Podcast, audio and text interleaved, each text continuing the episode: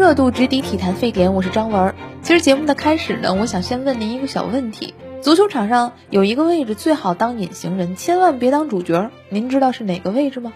这个位置啊，就是裁判员。顶级的裁判执法会想方设法的让比赛踢得流畅，球运转起来，你是很难注意到裁判员的存在的。什么时候您一定要定睛一看，把注意力交付给裁判呢？就是比赛因为犯规暂停，特别是出现争议判罚的时候。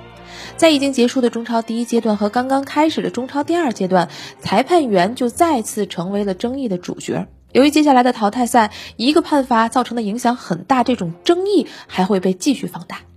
就拿昨天的京鲁大战来说，下半场一开场，巴坎布带球突入禁区，与气门出击的王大雷相撞之后倒地，裁判立即判罚点球，并且经过 VR 复核之后，依然坚决地将手指向了点球点。通过慢镜头呢，我们可以看到王大雷在出击的过程当中，并没有带到巴坎布。王彤呢，对于巴坎布也没有任何犯规动作。赛后有媒体表示啊，裁判这个球之所以判点球，主要是因为卡达尔在身后有推人的动作。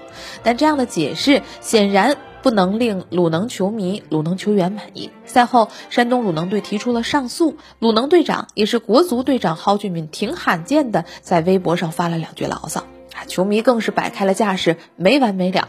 有意思的是，鲁能的对手北京国安队在第一阶段的比赛当中也曾经提起过上诉。当时俱乐部董事长周金辉还在朋友圈里写：“比赛可以输，但绝不允许黑暗存在。”这回鲁能球迷就说了：“得嘞，您这边天是亮了，我们这天黑了，找谁说理去呢？”无论是鲁能还是国安啊，我都不主张把裁判的错判、漏判看成是主观故意。在情绪上，我只能占便宜不能吃亏，这种心理在某种程度上是会影响受众看待争议判罚的客观性的。所以，相较于他故意黑我，水平有限，可能才是中国裁判亟待解决的问题。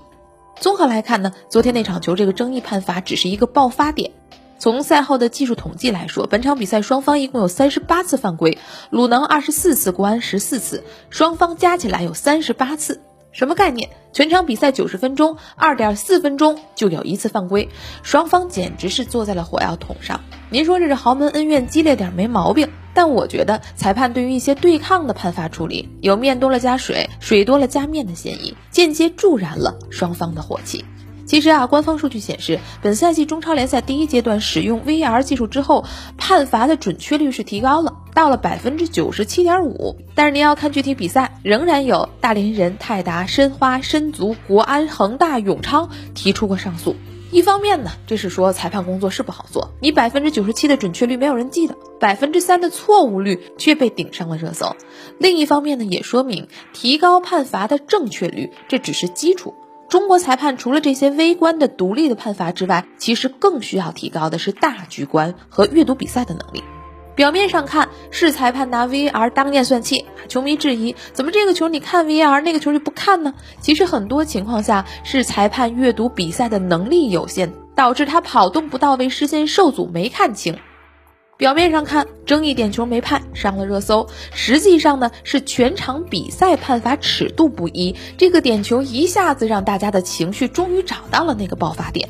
最终你会发现，表面上看是裁判问题，其实是我们每个参与者、围观者系统性的对足球运动理解的表面化。好了，以上就是今天三分钟热度的全部内容，我是张文，咱们隔天见。